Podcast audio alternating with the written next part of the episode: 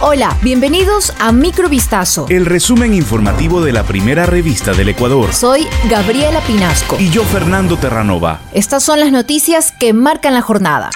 12 de enero de 2022.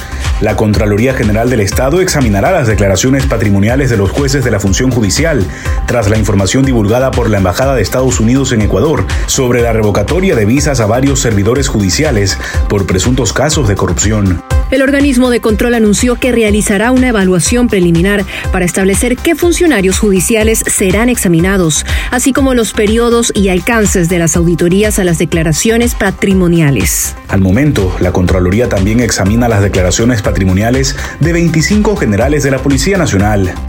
El alcalde de Quito, Santiago Guarderas, explicó que la ola de contagios por COVID-19 está en aumento desde octubre y existe un incremento mayor a partir de noviembre. Sostuvo que no declara en alerta roja la capital porque la ocupación en camas hospitalarias y de las unidades de cuidados intensivos UCI se mantienen con los dos hospitales Centinelas y Esquito Sur y Pablo Arturo Suárez. Dijo que cifras actuales determinan la ocupación del 86% en hospitalización y un 74% en UCI. También resaltó que se mantiene una campaña agresiva en vacunación con 26 centros de inoculación en toda la ciudad y agregó que el 91% de la ciudadanía en Quito está vacunada con las dos dosis y un 75% con la dosis de refuerzo.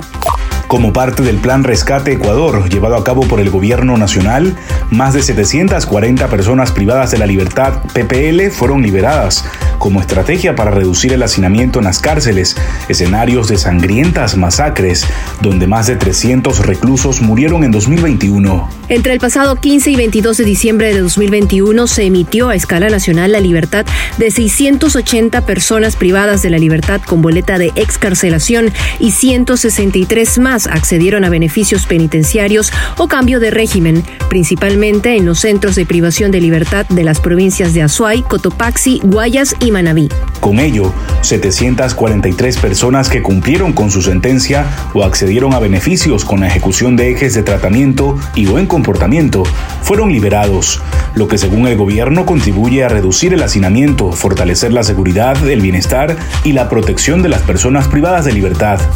El proceso de erosión regresiva del río Coca que inició el 2 de febrero del 2020 tras el colapso de la cascada de San Rafael en la provincia de Napo ha causado diferentes afectaciones en las comunidades ribereñas y en la infraestructura estratégica. Según el Ejecutivo, luego de un riguroso criterio técnico, se decidió la solución más adecuada para garantizar la seguridad vial y la conexión de este sector, que vislumbra cambiar la ruta a la orilla contraria de la erosión. Esta iniciativa tendría un costo aproximado de 100 millones de dólares y un tiempo de ejecución de 24 meses, con una vía que nace desde Santa Rosa de Quijos y termina en el poblado El Reventador.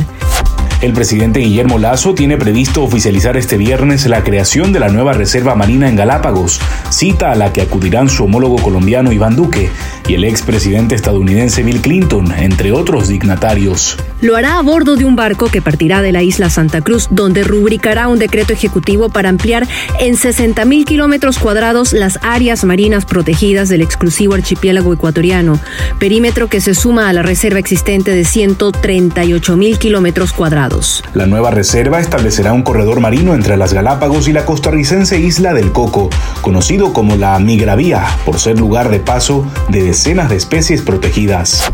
El tenista serbio Novak Djokovic admitió este miércoles por medio de una publicación en sus redes sociales que se presentó a una entrevista para un portal de noticias francés a pesar de que, dos días antes de la cita, había confirmado que tenía COVID-19 el pasado mes mientras aún estaba en Serbia. El jugador, que busca ganar su décimo título en el Abierto de Australia y obtener su vigésimo primer Grand Slam para superar a sus rivales Roger Federer y Rafael Nadal, también explicó que acudió a dos eventos, de baloncesto dos días antes de la prueba y otro con niños el 17 de diciembre, un día después de conocer el resultado positivo de su análisis. En la explosiva declaración, que llega en un momento de intenso escrutinio sobre la asistencia del tenista a diversos actos públicos tras hacerse las pruebas de la COVID-19 el pasado 16 de diciembre, Djokovic reconoció que cometió un error de juicio y que tenía que haber pospuesto dichas citas.